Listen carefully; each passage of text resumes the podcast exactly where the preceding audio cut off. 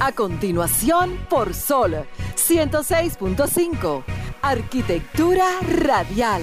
Diseño, urbanismo, ingeniería y todo lo referente a la construcción. Arquitectura radial. Con los arquitectos Luis Taveras y Gleinier Morel.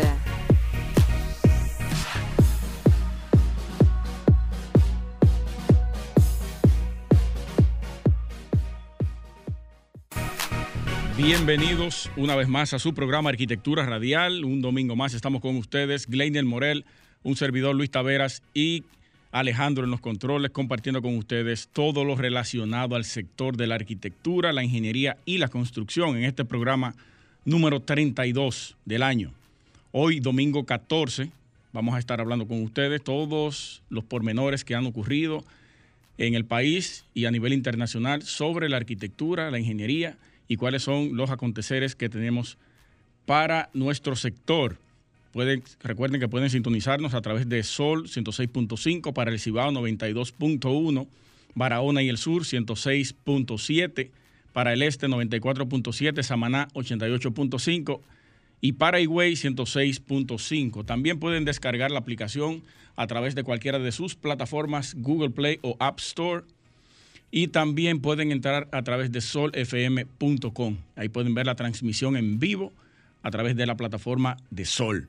Señores, vamos a compartir con ustedes, quédense en sintonía y continuamos en Arquitectura Radial. Estimula tus sentidos, enriquece tus conocimientos. Arquitectura Radial. Pasemos de inmediato con la frase de apertura para dar inicio a nuestros temas para el día de hoy. La frase dice de la siguiente manera, los desarrollos urbanos rígidos y bien planificados muchas veces dejan escapar grandes oportunidades que nos permitan ordenar el desorden. Mayobanés Suazo. Iba justamente a decir, saludos para Mayobanés. No, duro, duro, duro. Y un aplauso para nuestro hermano, arquitecto, urbanista, conferencista internacional y director actual de planeamiento urbano de la alcaldía del Distrito Nacional, que está haciendo una labor incomeable desde ahí. Mi respeto para Mayobanés realmente. Mayobanés, sin ánimos de decir que está mal, pero es difícil a veces estar localizado porque el hombre está trabajando realmente en todo momento. Cuando un incumbente o, una, o un funcionario no le toma la llamada, significa que el hombre está ocupado. Está ocupado. La gente está full. Está ocupado. Hay que entenderlo eso Sí. y, y uno tiene que separar la amistad del trabajo. Sí, no, no. Eso y, es- y- y eso que. Eso eh, es de ahí. Eso que el. Vamos a decir, el comentario lo hago es justamente para. No, no lo digo por usted, sino por mucha Claro. gente que, que se le acerca a uno y le dice, mira, ya fulano no me coge el teléfono. No, eso no es así, eso no. No. es así. O sea, señores, es muy difícil. O sea, uno vive un ajetreo de vida bastante, bastante ajetreado, vale la redundancia, y no es fácil. O sea, uno no es fácil. está- Nosotros que somos un, de- un común denominador, Sí, muchas no veces no tomamos los sí, teléfonos. no. Justamente Imagínate con una agenda de esa Hoy mismo yo le tuve que, esta mañana temprano, pedir disculpas a una persona que de seguro no está escuchando ahora mismo, porque me mandó, me estuvo llamando en la mañana de ayer. Yo le dije, te devuelvo ahora. Se Y- fue el Y día. se le olvidó. Se fue el día, Sí. viejo. Se fue el día. Y no es porque uno no quiera darle respuestas realmente a, la- a las personas. Y la gente sabe que uno es muy abierto a, a- ser serviciar y dar el servicio. Siempre. Pero señores, el día a día, como dice, como dicen por ahí, trae su propio afán. Y nosotros como programa, que mucha gente nos, nos comenta, nos taguea y no- nos hace referencia de muchos aconteceres, tratamos siempre de darle respuesta porque uno sabe, primero, el compromiso que tenemos con nuestro sector desde aquí y segundo, eh, Nos debemos a la audiencia. nos debemos a ellos. Claro. claro que sí. Totalmente. Eso es así, hermano. Eso es un asunto de vocación y servicio. A propósito de la alcaldía, yo quiero también resaltar, porque eh, una de las promesas o las propuestas que hizo la, la alcaldesa Carolina Mejía, junto a su director de planeamiento urbano y, y demás direcciones de ornamento eh, y, los demás, que tienen que ver con el uso de suelo y la utilización de espacios públicos y áreas verdes. Ellos prometieron, a través de una alianza, de un convenio que hubo con el Banreserva, de rescatar, restaurar o readecuar 80 parques en el Distrito Nacional. Resulta que ya llevan 100. 100 parques en el Distrito Nacional restaurados y arreglados aptos para poder, ser utilizados aquí en la ciudad. Eso que para nosotros es un logro, un tremendo logro, lo aplaudimos desde aquí porque la arquitectura es eso. La arquitectura es para el bienestar de la gente. Y qué más que un parque que significa eh, un espacio de recreación y, y de recreación y para que la gente pueda dispersar la mente en muchos casos, llevar a sus hijos, si estos tienen algún mobiliario de juegos y eso. Entonces la alcaldía se comprometió a restaurar 80, pero ya lleva 100. O sea que sobrepasaron lo que ellos habían prometido. Ahí entonces es que se aplica una de las frases que yo utilizo, que la capacidad de respuesta se mide por los resultados. Totalmente. Así es. Ahí entra. Ahí entra completamente ahí. sí, sí, adelante. Yo siempre digo que uno siempre quiere tratar de responder ante las tantas situaciones, promesas, eh, proyectos y demás. Y solamente eso se puede lograr cuando la capacidad de respuesta al final usted la puede medir con el resultado de lo que ya usted anteriormente prometió. Y eso es parte de eso. Totalmente. Yo quiero felicitar a la alcaldía, felicitar a Planeamiento Urbano, felicitar a todos los actores que participaron en esta restauración y readecuación de los parques, que significa mucho para la gente. Aunque quizá quien no entienda el valor de un parque no lo vea así, pero para uno que es un hacedor de tanto de políticas como de arquitectura para la gente, sabe lo que vale un parque también eh, hubo un recorrido junto a la alcaldía de diferentes proyectos que está realizando la, la propia alcaldía junto al presidente. Eh, fueron al que vi que se, ya, ya se terminó. Una señalización que hay en el puente, la cabecera del puente Duarte, puente Juan Bosch, que dice Distrito Nacional, bienvenido. Sí. Mm, no sé si usted lo ha visto. Sí, sí. Quien nos está escuchando seguramente o está pasando por ahí ahora o ya lo ha visto una señalización, bienvenido Santo Domingo, al Distrito Nacional. También el corredor marítimo, creo que, que se llama, corredor. sí, es un corredor así. marítimo. Sí. En el malecón, que también el presidente visitó, vio los proyectos, los planos y todo eso. Y yo creo que sí, que desde la alcaldía se está haciendo una muy buena labor, una buena gestión. Saludamos a todos los actores que están trabajando en esos proyectos desde ahí. Eso está bien, eso está bien. Bueno, colega, eh, no sé si tienes alguna otra información que, anunciar. Más adelante. Perfecto. Eh, señores, yo entiendo que siendo así vamos a hacer un pequeño cambio. No se muevan, que de inmediato arrancamos de una vez con los comentarios de la tarde.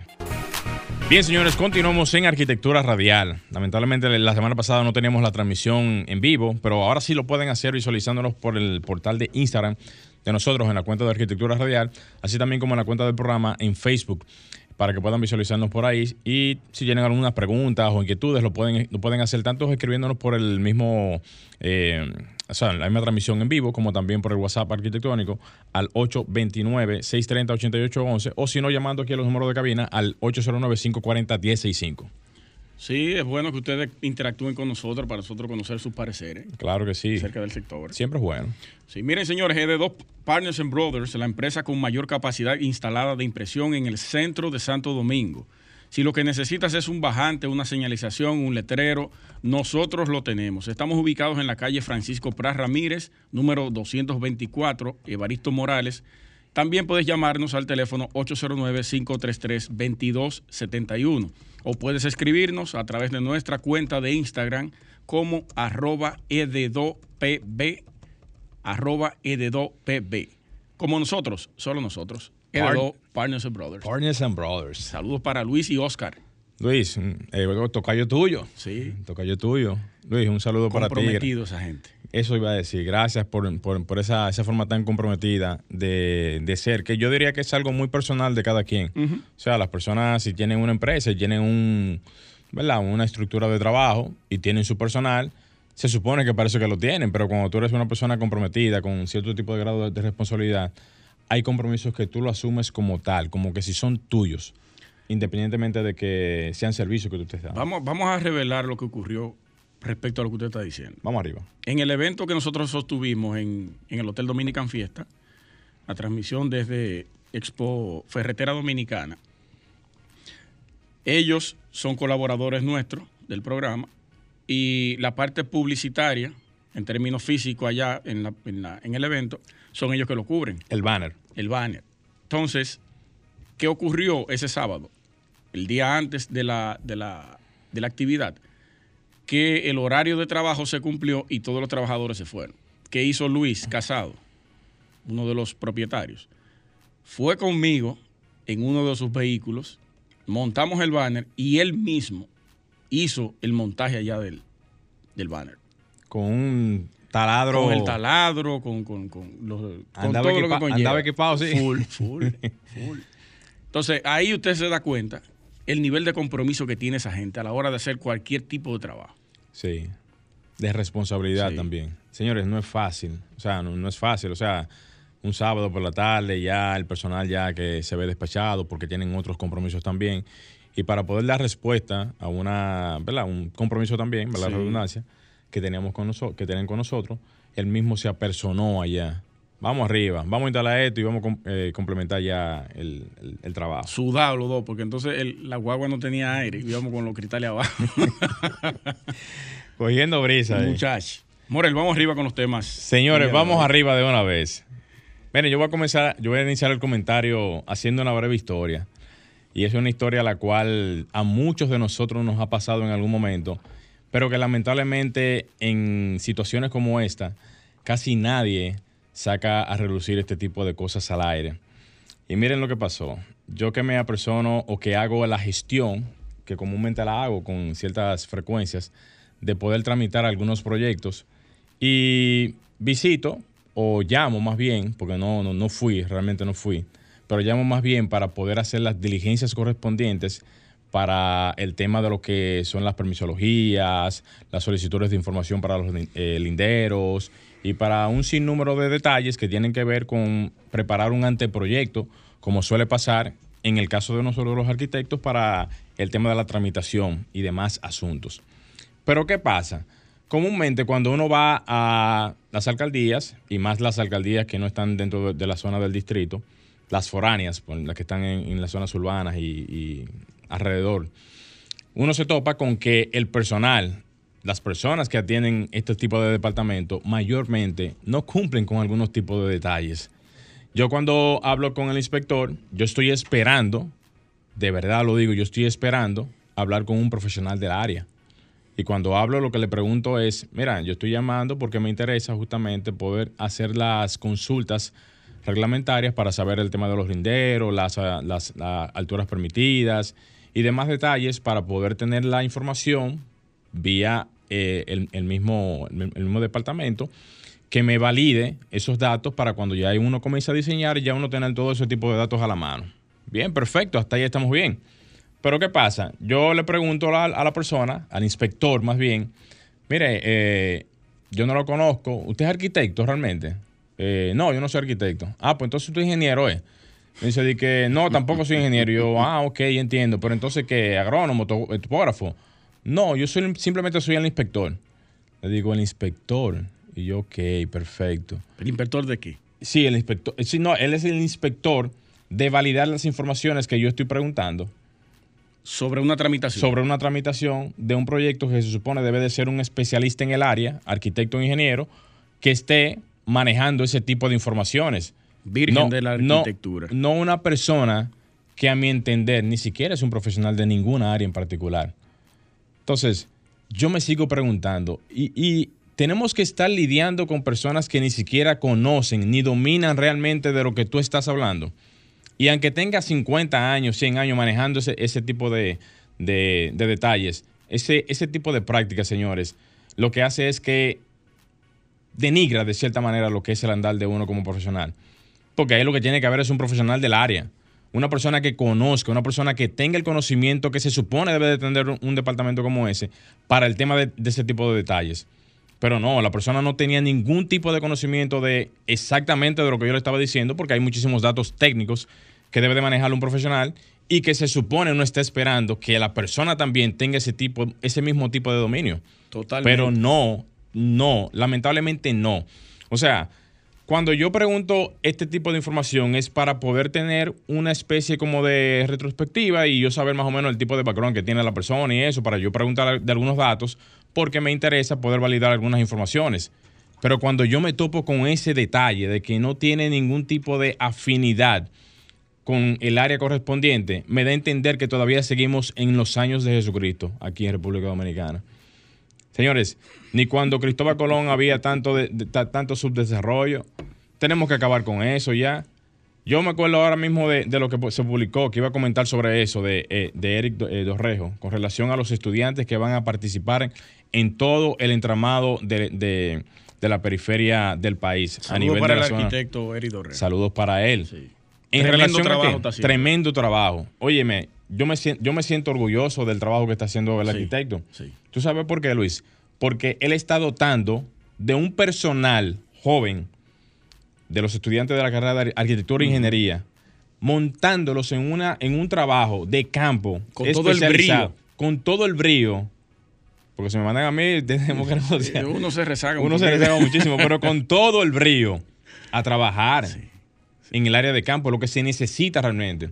Entonces, ahí yo aprovecho y digo, ¿por qué no se hace lo mismo con los jóvenes estudiantes para el tema de, eh, bueno, quizás no tengan que ser estudiantes porque necesitan algún tipo de background para eso, pero que los formen, o que si la persona no tiene la, condición de tener el conocimiento técnico, póngale una persona al lado que tenga el conocimiento técnico de, lo que significa manejar el, tema del territorio. No una persona que ni siquiera es bachiller. Y si acaso, si es bachiller, no tiene el conocimiento y, no es denostando a la persona. ¿Y dónde fue eso, brother?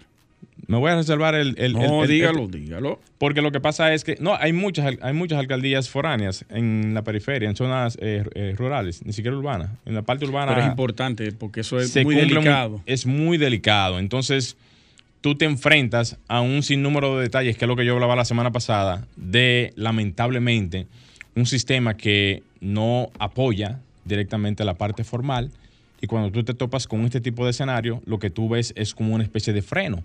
Y el freno lo que hace es que te impulsa a ti a tú pensar, pero ven acá, pero yo que estoy haciendo las cosas formales, me topo con este tipo de situaciones. Mejor vamos a, vamos a hacer lo mismo que lo informal entonces. ¿Cómo esa persona, sin el conocimiento previo, puede descalificar algún proyecto que usted vaya a hacer? No, que yo ahora lo que voy a, eso? lo que yo voy a esperar, y qué bueno que tú lo mencionas ahora, es que venga a decirme algunas, algunos, algunos datos eh, que no correspondan con la validación de la zona. Exacto. Y que, por cierto, lamentablemente también al no tener una ley de ordenamiento territorial, que todavía no se ha, todavía lamentablemente no se ha lanzado, no tenemos un, margen de control del territorio.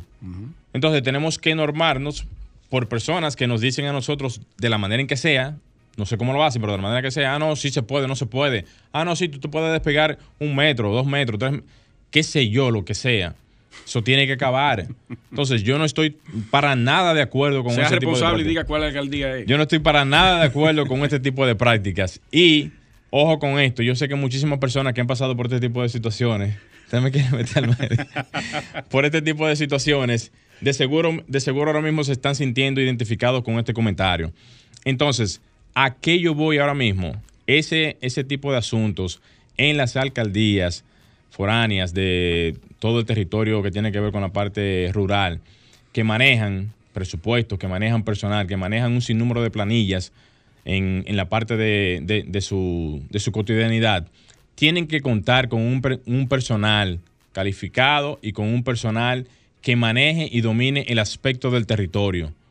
Esa charlatanería de estar contando con personas que lo ponen ahí por una cuota de participación, por una cuota quizás a lo mejor de... Dice un trabajo político. Dice un trabajo político. Eso tiene que acabar eso, porque entonces lo que estamos es degradando el desarrollo de una zona, el desarrollo de cualquier entorno y estamos siendo, estamos siendo permisivos con ese tipo de prácticas. Y nosotros que tenemos tantos profesionales que están por ahí esperando tener una oportunidad de trabajo, están por ahí simplemente esperando que nada, que venga algún tipo de, favoritismo, ya sea por alguna gestión que haga, algún currículum que lleve, o alguien que se apiade de ellos. Esas son posiciones técnicas. Tienen que ser técnicas completamente. Obligatoriamente. Hay otras posiciones que, pueden secundar perfectamente ese tipo de posiciones sin problemas. Pero aquí se tiene que acabar ese relajo ya. ese relajo de que en las instituciones no se tenga el personal adecuado, el personal que tenga y que cumpla con las características que se andan, que se andan buscando y que ya definitivamente las alcaldías que tienen ese tipo de, de roles en ese tipo de actividades, que son las que van a necesitar que esos proyectos que las personas llevan allá puedan cumplir y puedan ser tramitados de una manera eficiente, rápida y con todas las de la, ley. Señores, hasta aquí el comentario. Vamos a hacer una pequeña pausa y cuando volvamos vamos a comenzar a hablar de otros temas, incluyendo del comentario de la tarde de Luis Taveras. Bien, señores, continuamos en arquitectura radial y como yo dije en uno de los eh, de los eh, live, no, de los de historias que yo suelo hacer, eh, esta es la para del fin de semana, la para arquitectónica. ¿Cómo? la, para, arquitectónica. Véalo ahorita en, la historia para que ustedes. Antes de mi comentario, primero saludar el lanzamiento al cual nosotros participamos el jueves pasado de la nueva emisora del grupo RCC Media, Sentidos 89.3 la nueva emisora que pertenece al grupo RCC Media. Nosotros estuvimos por ahí en ese lanzamiento y el concepto de la emisora. Wow. Como se, como se lanzó, pues se relanzó porque fue que cambió de frecuencia. Sí, pero como quiera, brother. Increíble. Cómo ellos tomaron conceptos de los sentidos y los entrelazaron con la música que van a trabajar dentro de esa emisora. Y el concepto de hacer radio combinada con el público, en donde las personas puedan llamar y como decía eh, tanto Álvaro Mena como esta joven Irina. Irina. Irina. Irina, Peralta. Irina Peralta. Sobre la manera en cómo ellos van a Peguero, Peguero, perdón, gracias. Yo estoy con Erinia ah, Peralta. Eh. Saludos para ti, Erinia. Pero está bien, o sea, estábamos ahí. Eh, ¿Cómo ellos van a hacer una especie de dinámica con el público para entender o saber cuando una persona tiene algún tipo de, digamos, afinidad, si es nostálgico, si es una persona muy, eh, ¿cómo, se le dice? Cuando, eh, ñoño, todo ese tipo de detalles que con sentido. Con sentido. O sea, me pareció interesante esa forma tan... Alejandro, ¿tú no fuiste? Alejandro, ¿No Alejandro? No, no, no.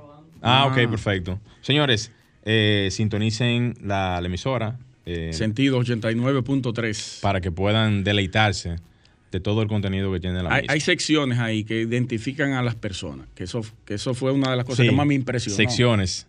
Secciones que tú puedes elegir la música y de acuerdo a la música que, o a la canción que tú pidas, eso va a determinar cuál es tu nivel de, de sentimientos. De sentimientos. Es una cosa increíble lo que ellos trabajaron. Saludos para Monserrat y para don Antonio, que son... Eh, Punteros siempre en eso. Increíble. Esa gente tiene una visión en términos radiales y empresariales de comunicación que auguramos mucho éxito y nosotros poder pertenecer aquí ha sido un honor. Eso, es real. Sí. Mire, eh, mi tema de hoy quiero centrarlo a la parte de los materiales de construcción, pero no los materiales tradicionales de los cuales conocemos, arena, bloque, cemento, que tienen mucha relevancia y que son los protagonistas históricamente en, el sector nuestro de la construcción. Pero eh, dentro de mis investigaciones y mis lecturas me encontré un artículo sumamente interesante que tiene que ver con los materiales del futuro, la arquitectura y los biocompuestos los biocompuestos que se han venido trabajando hace muchísimo tiempo, tanto en México, España, que son, digamos, dentro de los países de habla hispana, los más punteros en ese sentido, porque en un momento, ya hace, tiene que alrededor de 8 o 9 años, México lanzó un nuevo hormigón traslúcido, el cual tú puedes eh, visualizar, no completamente como si fuera un cristal, pero puedes ver una silueta detrás de un muro en hormigón. Ese es el hormigón translúcido que ellos han venido elaborando, no sé a qué nivel está ya o en qué etapa, pero sí fueron los primeros y los pioneros en ese sentido. Y España, que tenemos nosotros allá un colega, creo que está por aquí, eh, Wander Quesada, saludos para ti si estás en sintonía con el programa. Es arquitecto, que nosotros en un momento lo mencionamos porque fue certificado él y un grupo de profesionales en España por el empleo de componentes de origen vegetal y gel de sílice en el diseño de materiales base de cemento sostenible. Una nueva innovación para el tema de los materiales de la construcción y que son importantes porque en algún momento vamos a tener que ir cambiando la modalidad de la utilización de los materiales y crear o ir creando nuevos materiales y componentes que puedan ser favorables tanto para el medio ambiente como para la, la eh, mejora de, de este mismo, del medio. Porque si bien sabemos que el hormigón tiene una particularidad de que es muy, eh, ¿cómo se dice? Eh, versátil, o sea, eh, no. es muy versátil por el hecho de que se usa para todo, obviamente. Sí, no, versátil, sino que cuando tú, los escombros del hormigón son muy difíciles de reusar. Ah, sí, eso sí. Son, son- son contaminantes, Sí, ese eso- es el término. Eso, eso es cierto. muy contaminantes. Entonces ahora hay diferentes, eh, tanto en, en Japón, creo que es Tokio, que están utilizando los residuos de hormigón con el, con el CO2 y están ahora reutilizando ese hormigón para poder eh, eh, reusarlo, valga la redundancia. Entonces eso y entre otros materiales nuevos que se están haciendo a nivel internacional. Yo quiero mencionar algunos dentro de este artículo que son, eh, hay nuevas posibilidades en arquitectura que tienen que ver con la parte de los hongos, aunque se escuche feo, aunque los hongos tengan una particularidad de que sean comestibles, que sean medicinales, que sean alucinógenos o venenosos, también pueden utilizarse para la creación de nuevos materiales en la construcción. También hay materiales biodegradables que están dentro de vamos a ver que no, no, este, este no, no, no tiene que ver, pero el mi- micelio, el futuro del crecimiento de los hogares, es un tipo de hongo también expansivo que se va a utilizar para la creación de nuevos materiales en cerramientos y otros tipos de metodologías de construcción. Y hay un biocompuesto programable para la fabricación digital. Esto sí es sumamente interesante y presten atención porque lo voy a citar. Neri Oxman y el MIT, eh, la Universidad del MIT, han desarrollado un biocompuesto a base de agua programable para el diseño y fabricación digital. Oigan eso, oiga eso, Morel. Llamado agua hoja.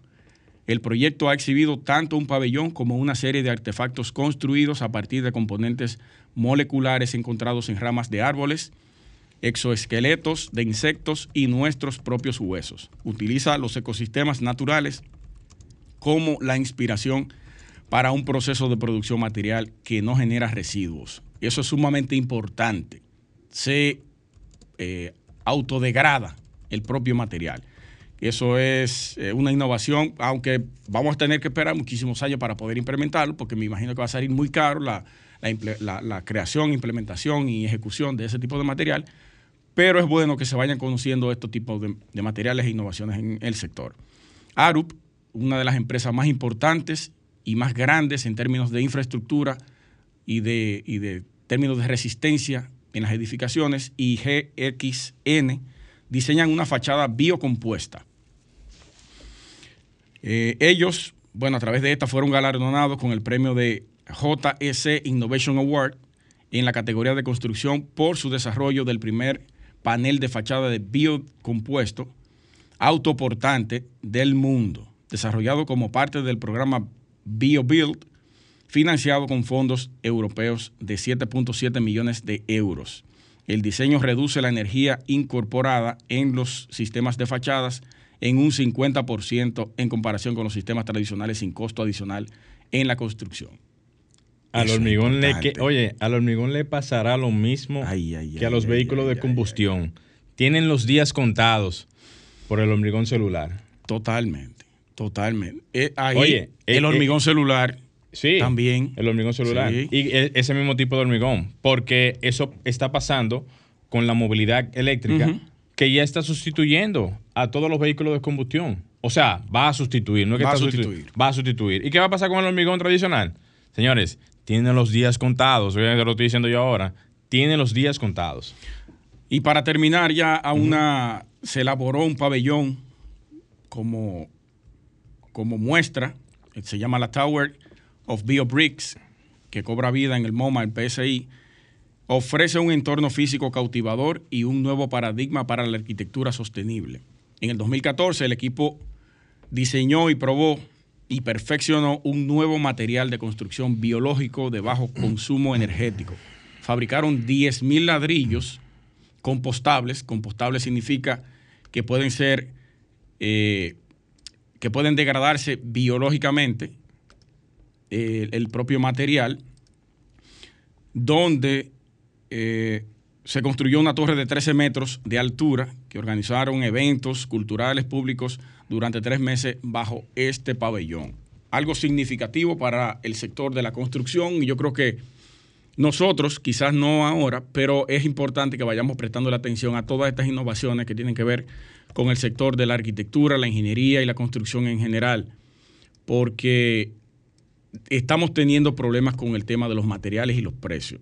Estamos teniendo problemas con la importación de la materia prima, como el clinker, que supuestamente ya aquí habíamos tenido o habíamos echado a un lado el tema de la escasez del clinker, porque se estaba fabricando aquí, se estaba ya creando aquí para poder generar lo que es el cemento Portland, pero al parecer seguimos con la importación y hay una escasez. Entonces, estos materiales, aunque no por ahora, pero sí lo vamos a tener en un futuro ya implementados y a un menor costo, sería bueno que vayamos prestándole atención, estudiándolos y ver cómo podemos implementarlos en lo adelante. Vamos a hacer un cambio, no se muevan, que continuamos con más información aquí en Arquitectura Radial. Continuamos en Arquitectura Radial. Señores, recuerden que pueden escribirnos a nuestro WhatsApp arquitectónico al 829-630-8811 o llamar a los teléfonos de cabina al 809-540-1065 a la cabina de Sol FM 106.5, la más interactiva. Ay, ay, ay. Arquitectura Radial. La para de arquitectónica. Ay, mi madre. le gustó, le gustó la ese término. para, la par. No, tú sabes. Omega. Sí, Omega el fuerte. Señores, miren, eh, ustedes saben que nosotros, o no más bien nosotros, todos nosotros, tenemos diferentes tipos de opiniones en este tipo de, o sea, en diferentes carreras y, y asuntos que tienen que ver con la vida diaria de, de cada uno de nosotros. Y a propósito del comentario que hice el fin de semana pasado, escribieron en las cuentas de Arquitectura Radial y en la personal muchísimas opiniones al respecto, eh, opinando sobre el tema en cuestión. Y yo mismo me estuve dando la tarea de responder a algunos de ellos. Y hoy yo quisiera hacer un pequeño aporte a, a esa parte. Y es que, señores, si nosotros nos ponemos a una, arquitectos de República Dominicana, aquí no se hace ni un solo proyecto sin contar con la firma de un arquitecto aquí en el país. Oigan eso lo estoy diciendo. Aquí en República Dominicana, si nos ponemos a unas, o sea, a una, todos los profesionales de la arquitectura, no se hace ni un solo proyecto, ni una letrina se hace aquí en el país, sin contar con la firma de un profesional arquitecto en el país. Necesitamos una Procuraduría de la Arquitectura. ¿Cómo? Una Procuraduría Una de la Arquitectura. Procuraduría para la Ey, pero arquitectura. mira bien. Sí. Pero ¿a quiénes, a quiénes vamos a, a convocar para una Procuraduría? Tenemos que buscar expertos en esa área. Totalmente. Tiene que ser técnico especializado para eso. Como si fueran eh, procuradores como Jenny Berenice o como Camacho. Pero arquitectos. Muy bien. Tú sabes que ahí yo pudiera decir que cabería perfectamente el proyecto que tengo con relación a las visualizaciones de las de los, proye- los proyectos de construcción que se hacen aquí en el país para poder tener ojos visores en todos esos proyectos que se hacen en donde no se cuentan con un profesional al frente de ellos y ahí esa procuraduría pudiera, pudiera tener una especie como de información, de dato eh, con la cual puedan trabajar o puedan quizás hacer levantamientos o capitalizar esas situaciones que lamentablemente no se tienen aquí resueltas todavía. Sí. Pero mira, interesante. Una procuraduría de la, de la arquitectura. De la arquitectura. No, está excelente. Es que, es que necesitamos veedores, veedores que estén comprometidos realmente con el seguimiento de las obras. Y, y a propósito del comentario que usted hizo hoy también, respecto a eso de usted va a, a tramitar un proyecto y quien se lo va a evaluar a una persona que no tiene la mínima, la más mínima capacidad para poder discernir ni siquiera de lo que es, es- de lo que usted le está llevando. Sí, así es. O sea, es una falta de respeto a la profesión. Claro. Y yo pongo ese ejemplo y, y- y digo esto justamente, Luis, porque nosotros no podemos... Adelante, Gabriel. adelante. Vamos, a tomar esta llamada. Buenas tardes. ¿Quién nos habla y desde dónde? Sí, le habla Irwin Santo Domingo Este. Adelante, Miren, líder. Un placer. bien, le estoy escuchando y como, así como dijo el amigo ahorita, que a él le dio pena y vergüenza cuando consultó a alguien para un tema de su interés y la persona no era de la rama y Sí. bueno, no, no podía quizá darle ni la respuesta ni el servicio al nivel de alguien que va a buscar algo que sí sabe lo que quiere. Exacto. Entonces, aquí le digo a usted de un, eh, bueno, lamentablemente no lo conozco, no le puedo dar el consejo escrito, pero se lo digo por acá como un aporte. Sí. No puede haber una procuraduría en esa materia porque hay una sola procuraduría para todos los temas que procuren solución legal en el país. Ustedes tienen el CODIA y el CODIA es quien debe velar por cada uno de esos asuntos para llevarlo ante el estamento legal correspondiente o la institución del Estado correspondiente para que le dé respuesta en esa materia. No digo, no digo que no, no digo que tengo la razón absoluta. Es mi criterio y es un aporte. Excelente aporte, hermano. Ok, De, eso se trata. De eso se trata. Y mira qué bueno que tú hayas llamado porque... eh, ah, qué bueno. También me imagino que estás en línea ahí. El. Has dado luz a ese tema. Yo sé que no podemos tener una procuraduría, pero es solamente hacer un llamado Claro. de que quizás desde la el CODIA, que no quisiera ya abundar tanto en este tema, que hemos hablado demasiado del CODIA, para nada, pero ellos son en realidad los que están llamados a velar por ese tipo de, de ejercicios. Y entonces llevarlo al estamento correspondiente, como tú bien dices y categóricamente lo expresa, lo expusiste, a la Procuraduría correspondiente. Solamente lo hice o lo hago como una alerta o un llamado, pero yo sé que no se claro. puede. No se puede, Sí. exactamente. Pero suena hasta interesante el término. O sea, una procuraduría, pa- o sea, una procuraduría arquitectónica. Por poner un nombre llamativo, ¿verdad? Pero sabemos realmente que las situaciones para que se den tienen que cumplir con todas las legalidades. Y Te lo agradecemos de verdad, hermano. agradecemos tu llamada y tu aporte. Pero aprovecho también, Luis, que era lo que iba a decir antes de la llamada, que nosotros no podemos tampoco cargarle el dado a todas las instituciones públicas de aquí del país. No importa que sea el CODIA, el MIBET, las alcaldías y demás. Porque nosotros mismos, yo mismo lo digo aquí a cada rato, pasamos al frente de una construcción, la vemos, sabemos que no tiene nada, o sea, no cumple con nada, y tú se queda callado y no dice nada Volteamos. volteamos la cara como que si no con uno. Entonces, nosotros tenemos una cuota de responsabilidad y participación. Y nosotros tenemos también que hacer llegar nuestro quejido. ¿Se diría así? O nuestro quejar. Nuestras nu- quejas. Nuestra queja. Sí. Tenemos que hacerlo, igual como hacen los médicos, como hacen también los, los, eh, los profesores. Hay que hacerlo también. ¿Por qué no? Tenemos que tomar un tipo de, de mentalidad diferente a lo que tenemos ya tradicionalmente como accionar, porque el resultado que tenemos de lo que estamos haciendo, que no es nada, nos está dejando claro que así no vamos para ningún lado.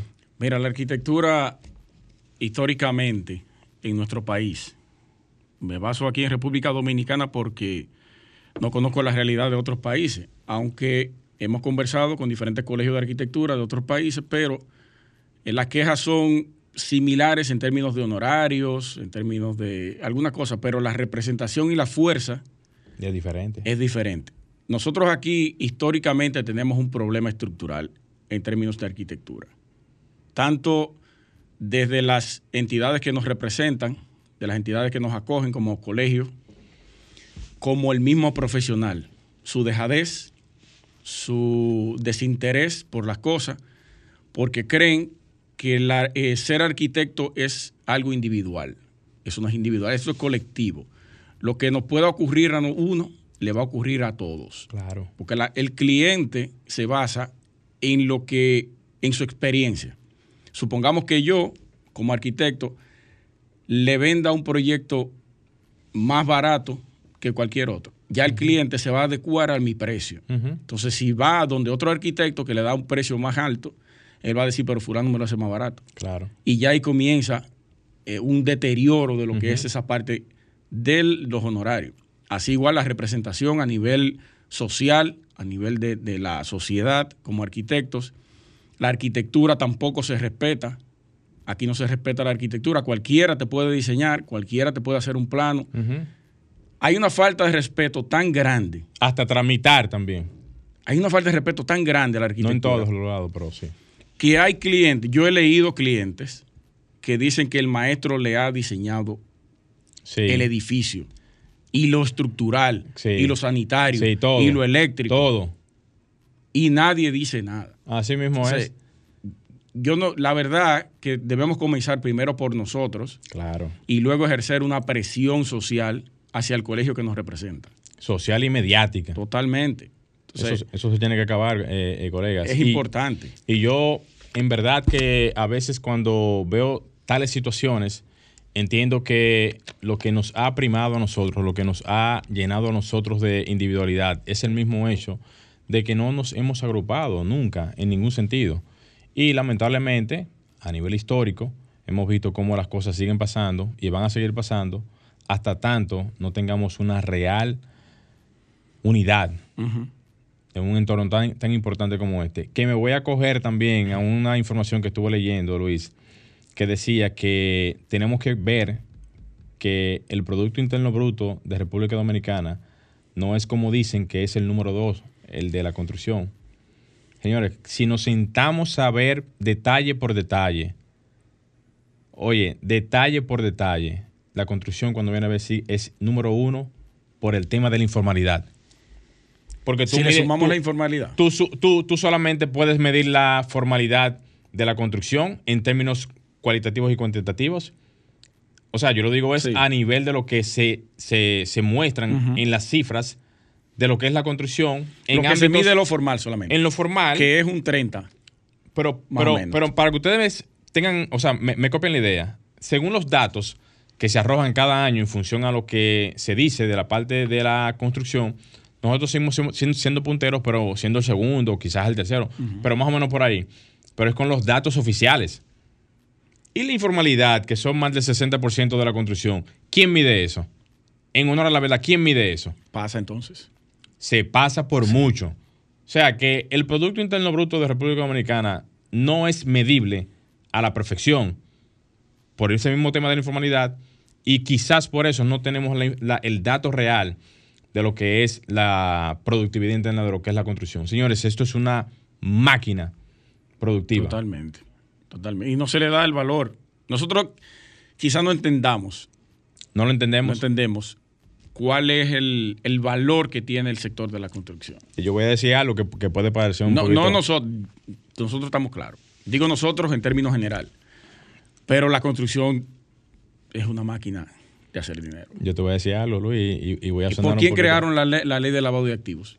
Fue por el sector construcción. sector construcción, el sector de, de los vehículos, eh, también... Bueno, sí, ese- Sí, hay algunos cuantos. todavía el- pero los principales. todavía, todavía hay muchísimas. hay eh, unas agencias ahí que tú no sabes cómo que ven. ¿Cómo que venden carros? bueno, pero el sector construcción es uno de los que más.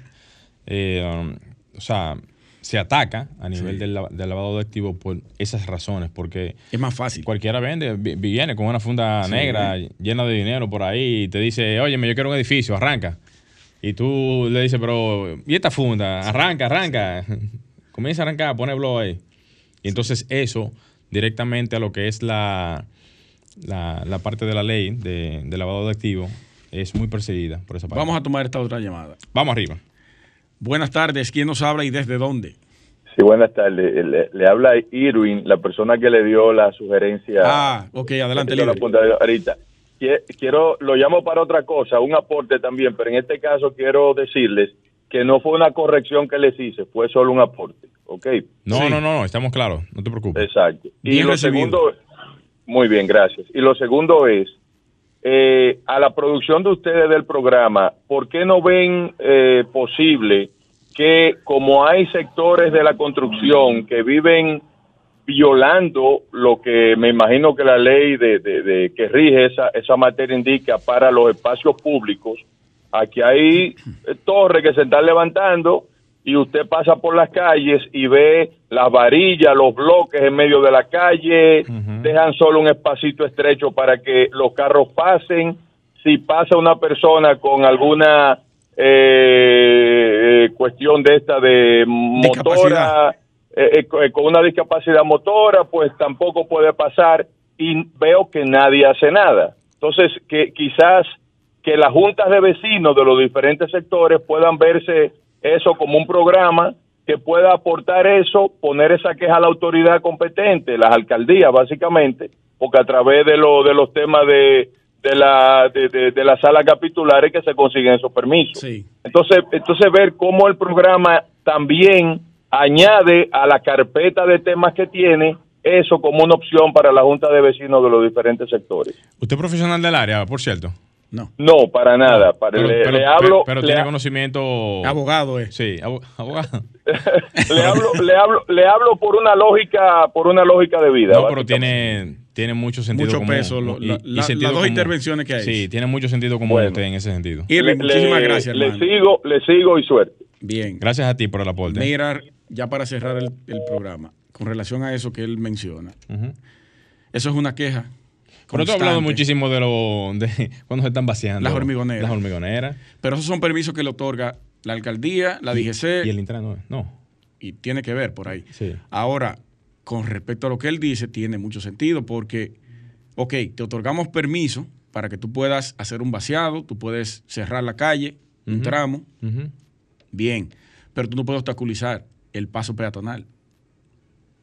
Pero eso se hace a cada rato, eso. Eso es una práctica común. A cada rato. Lo- ahí va- vaciamos la- las arenas, la gravilla, Sí. las, las- las- lo- los bloques, Cerramos todo. todo se vacía ahí frente al- al- a la construcción. Claro que sí. Entonces, ahora bien, ¿cómo podemos mejorar eso? Hay que buscarle una solución. No sé si dentro de la propia construcción, que todos los materiales entren dentro del Mira. perímetro, porque eh, está un poquito difícil. ¿eh? Yo diría, y recogiendo rápidamente eso para no alargar mucho el comentario, que para todo hay una solución. Pero como no hay ningún planteamiento, lo que debería de existir ahora mismo es una permisología para ese tipo de detalles y que se pueda cumplir con una serie de requisitos para los que puedan hacer algún tipo de uso de la calle, o quizá parte de la o no sé, como sea, lo puedan hacer realmente con alguna estipulación clara. Cuando, cuando hay espacio, se crea lo que es un almacén. Hay, hay, hay áreas que no quizá no cuentan con Que no cuentan por con un asunto eve- lógico de- de- de- del, del área. del ¿verdad? área.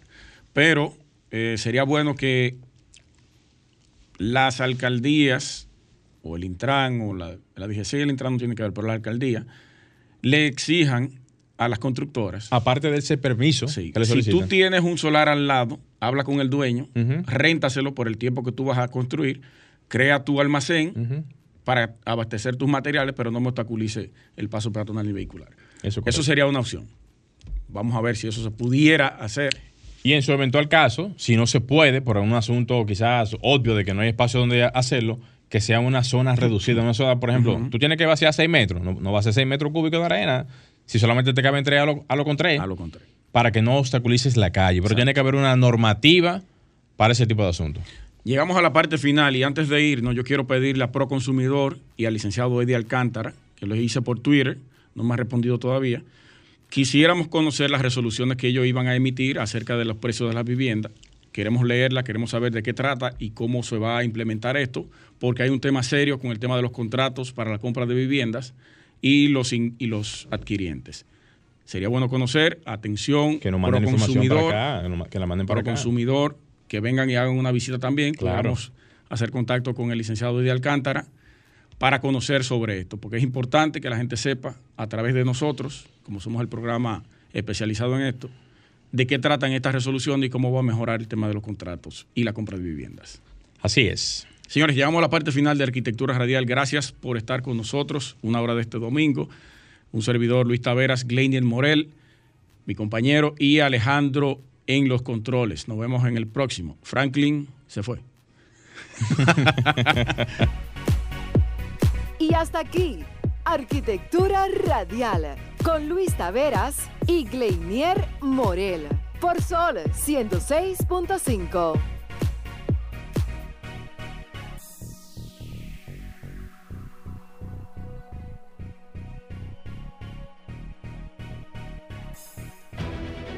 Sol 106.5, la más interactiva. Una emisora RCC Miria.